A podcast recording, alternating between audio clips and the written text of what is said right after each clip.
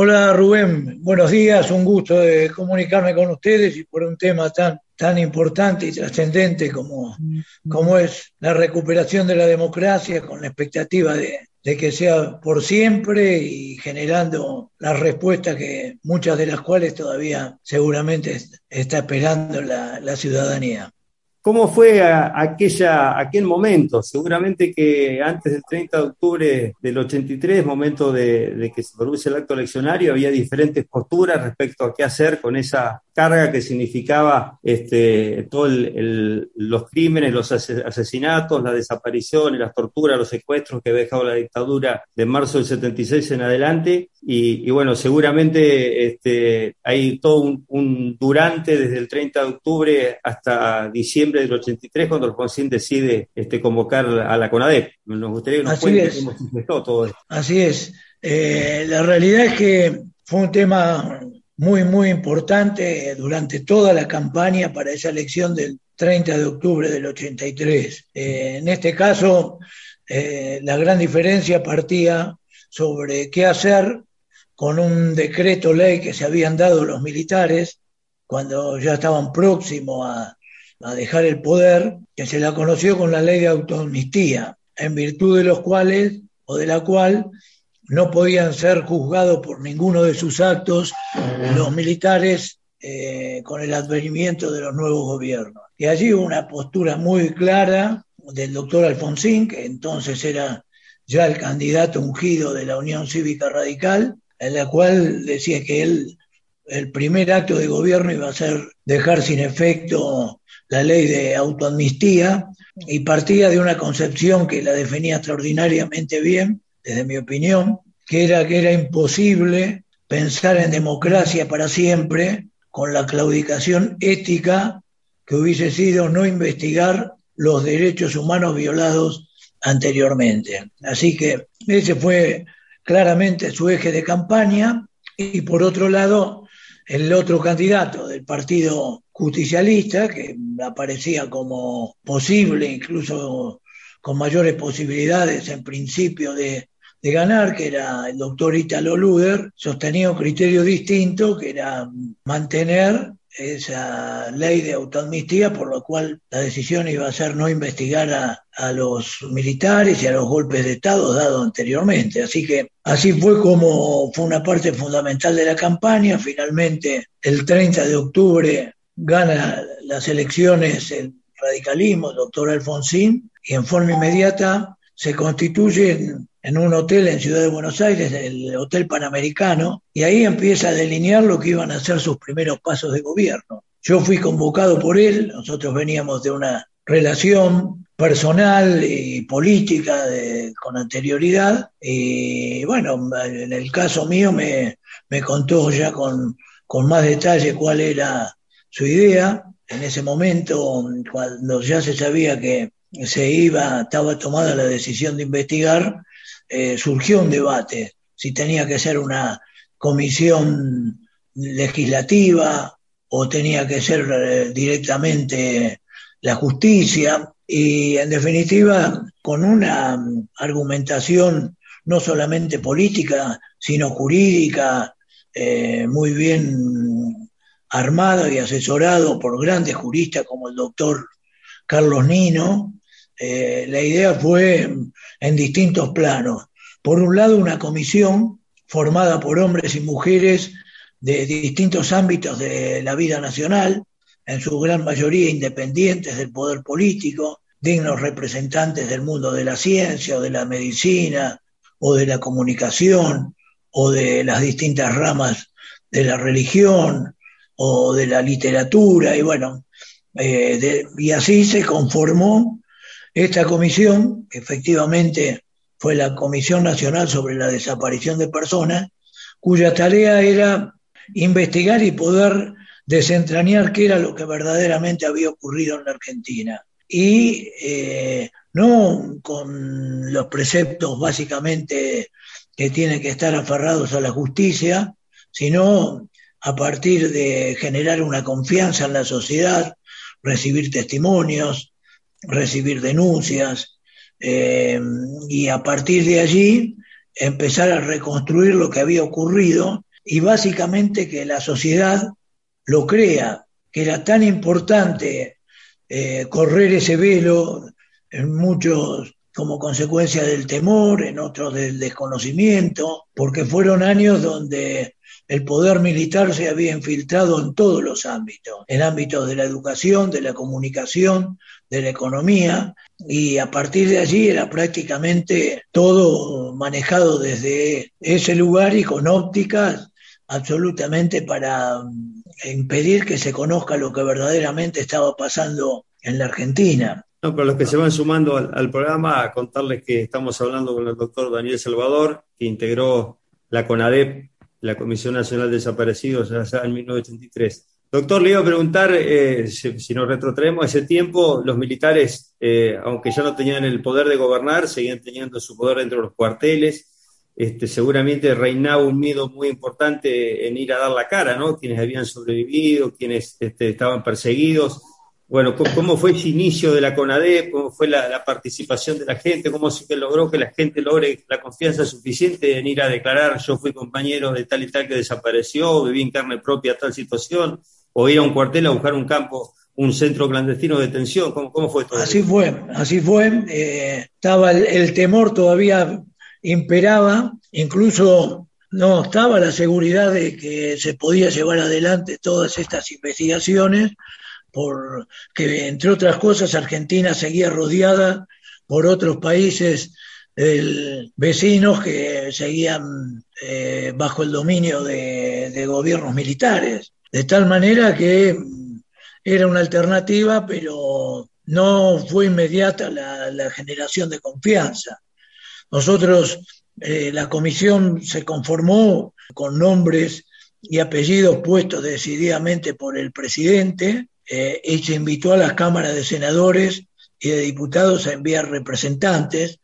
En la Cámara de Diputados eh, solamente aceptaron ir diputados radicales,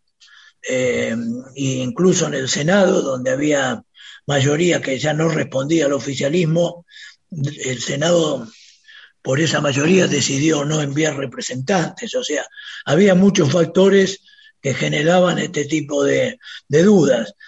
Bueno, nosotros empezamos a tomar testimonio, al poco tiempo se incorporó, que fue realmente muy importante, Graciela Fernández Mejide, que ella venía de la Asamblea Permanente de Derechos Humanos, pero también del drama de haber perdido a un hijo este, como consecuencia de gobierno de la dictadura, y ella resolvió en términos personales ante la invitación del doctor Alfonsín sumarse y esto también abrió mucho la puerta a la confianza. Al mes que ya estábamos funcionando se empezó a recrear una confianza muy importante, empezamos a recibir testimonios en gran cantidad, eh, denuncias de familiares, por supuesto, eh, llegamos a tener con la colaboración de también un aporte fundamental de lo que fue el doctor Despuy, que en niveles internacionales y pudimos lograr incluso que vengan desde Francia muchos testigos en, forma anónima por ese temor que, que realmente existía. Y bueno, y así empezamos a conformar en una investigación hasta que notamos que en lugar de analizar hechos individuales, había muchos datos que se conectaban y así llegamos a la conclusión de que había ámbitos, que después los denominamos centros clandestinos de detención, que eran los primeros lugares donde se llevaban a las personas privadas de la libertad y donde había características similares, para tortura, para buscar los testimonios, y eso pudimos ir reconstruyéndolo hasta lograr identificar alrededor de 350 centros clandestinos de detención. Muchos de los casos, eh, cada vez que íbamos a entrar, tuvimos dificultades porque más allá que ellos tenían la obligación, los militares que estaban a cargo de facilitarnos el acceso, pusieron todo tipo de trabas y nos recibían, por supuesto, exhibiendo sus armas. Eh, en muchos casos hubo que esperar noches enteras porque no era necesario una decisión del juzgado para dejarnos entrar, pero alguna oportunidad ante la firmeza de, las fuerzas militares, había que, esperar y tuvo que reforzarse con pronunciamientos judiciales. Bueno, eso fue la tarea eh, realmente eh, muy compleja, pero que con el correr del tiempo fue teniendo un gran acompañamiento. Tuvimos la oportunidad de recibir el apoyo de genetistas que nos eh, ayudaron y mucho a la identificación eh, de cuerpos cuando llevábamos a cabo exhumaciones en, en, tumbas NN, que empezaron a aparecer por muchísimos, por muchos lugares todos se hacían presencia de familiares, en muchísimos casos que estaban con la expectativa de encontrar a, su familiar desaparecido con vida. Así que realmente fue toda una tarea muy, muy compleja, pero que tuvo un acompañamiento muy grande, a punto tal que la formación de la comisión tenía un tiempo de funcionamiento previsto en seis meses, porque esto seguía pasando todos los elementos después a la justicia, porque finalmente eh, en realidad lo que había eh, resuelto, todas estas decisiones, eh, Rubén, fueron tomadas en los primeros cinco días de gobierno. La anulación de la ley de autoamnistía, la decisión de juzgar a las juntas militares y a las cabecillas de los grupos guerrilleros, de hacerlo conforme al debido proceso, se le dio la alternativa que sea el Consejo Supremo, poniéndole un plazo para que hagan, lleven adelante el juzgamiento y se tomó recaudo que si no lo hacían o si entraban en mora iba a ser la justicia federal como finalmente ocurrió y la creación de la CONADEP. Desde el 10 de diciembre que asumió el doctor Alfonsín hasta el 15 de diciembre se produjeron todos estos acontecimientos importantísimos y en cuanto a la CONADEP, se le dio seis meses que después se prorrogaron por tres meses más. Eh, o sea que en nueve meses pudimos terminar con una tarea de requerimiento de testimonios, de denuncias, de hacer eh, todo tipo de presencias en los centros clandestinos de detención, de poder detectar más de 1.500 represores. Todo eso lo volcamos en un informe que fue muy, muy conocido, que recibió el nombre de Nunca Más y que verdaderamente es el reflejo de lo que pasaron en esos nueve meses. Ese mm, informe lo hicimos entre todos los integrantes y los secretarios eh, y el nombre lo, mm, lo, aportó el propio presidente, que era Ernesto Sábato, y realmente la mm, entrega de ese informe al presidente de la República eh, fue acompañada por una por una multitud. Ese informe tuvo dos virtudes muy grandes. Una que constituyó un verdadero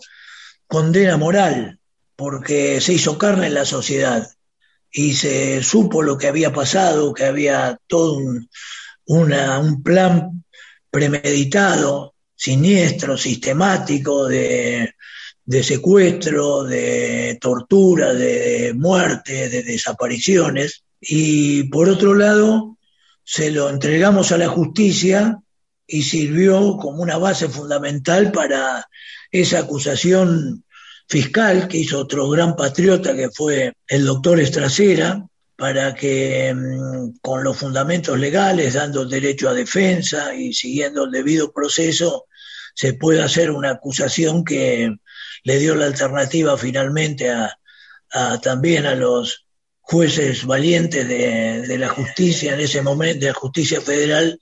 tomar este, las, eh, las condenas tan, tan importantes y que en su conjunto pusieron esa bisagra para poder transitar efectivamente esta idea de democracia para siempre. Se había terminado la impunidad y sobre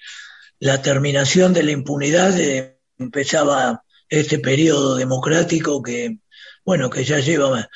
muchos, muchos años, que esperamos que sea definitivo y que, por supuesto,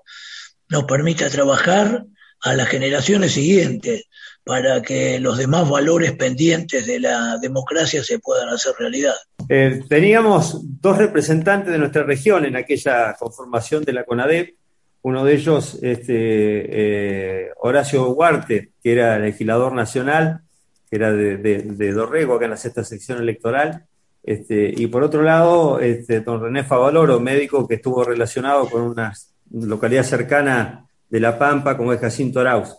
Eh, don René Favaloro fue uno de los que renunció a la CONADEP. ¿Y cómo fue esa historia? ¿Por qué se fue en realidad el doctor Favaloro? Él, tenía alguna, alguna disidencia respecto al, tiempo en que se iba a investigar, ¿no? Y bueno, la presencia del doctor Favaloro en semejante comisión con Ernesto Sábato, con este, Monseñor de Nevares, con este, el rabino eh, Marshall Meyer, eh, lo del doctor Favaloro también le dio un impacto de confianza enorme en su presencia y efectivamente eh, ya cuando había que prorrogar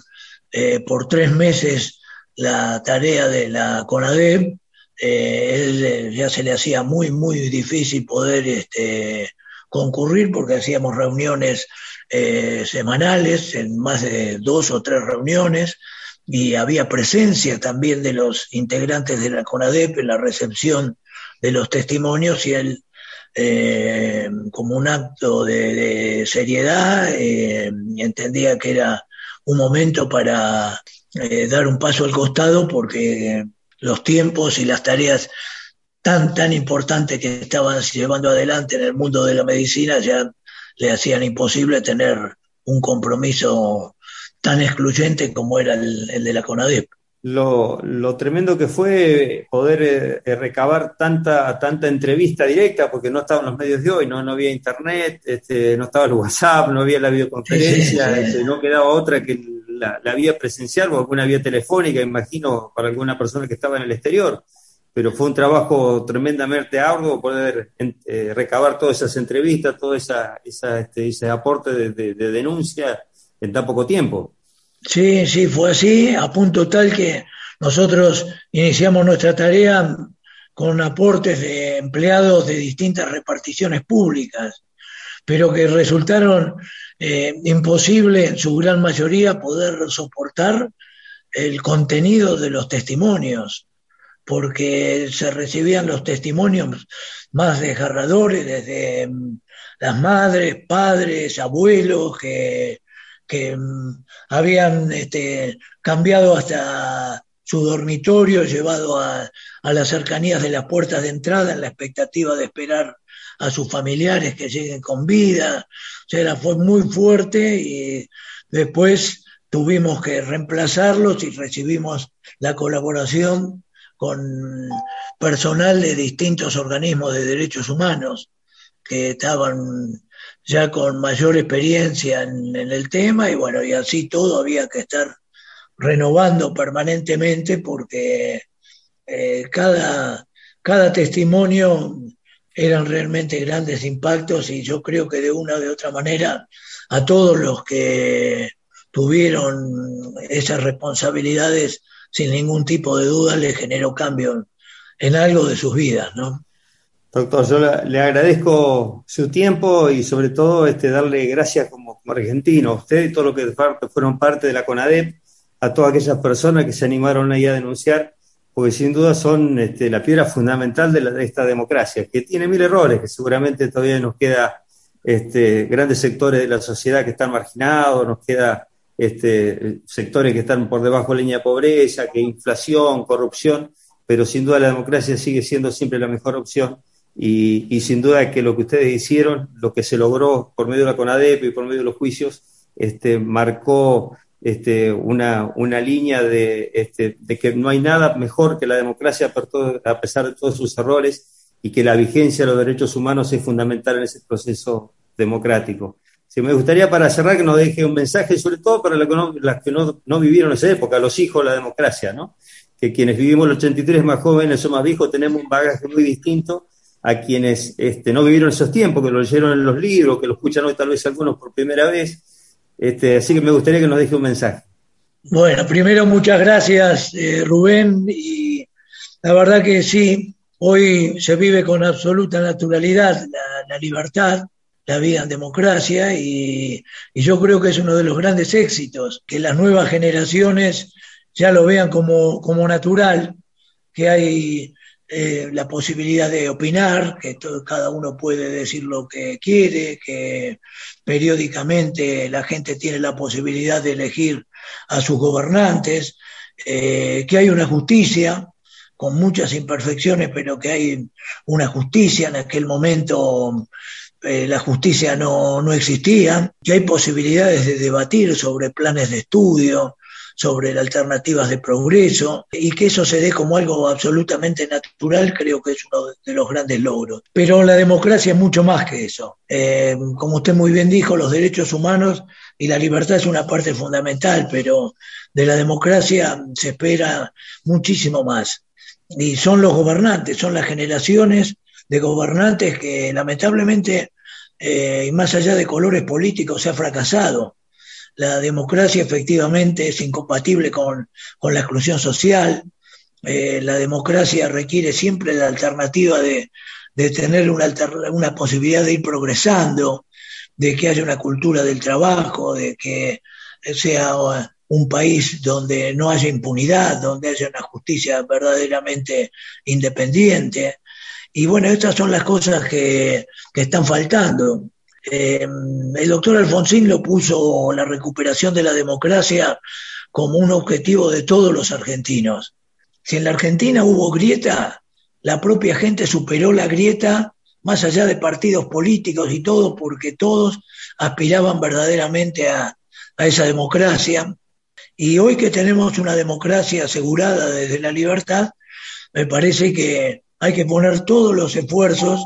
para que nuevamente el pueblo argentino se vuelva a unir detrás de esos grandes logros. Yo desde mi parte aspiro a que aquel gran encuentro de los argentinos para lograr lo que hoy tenemos eh, se vuelva a repetir para poder lograr entre todos lo que verdaderamente falta en la Argentina y poder mirar para adelante y que todo padre, todo madre sepa que su hijo puede estar un poco mejor y me parece que eso es lo que hace muchos años está faltando en la Argentina. Bueno, muchas gracias y muy interesante. ¿eh? Chao, doctor, gracias. Hasta luego. Muchísimas gracias, un gran abrazo para todos.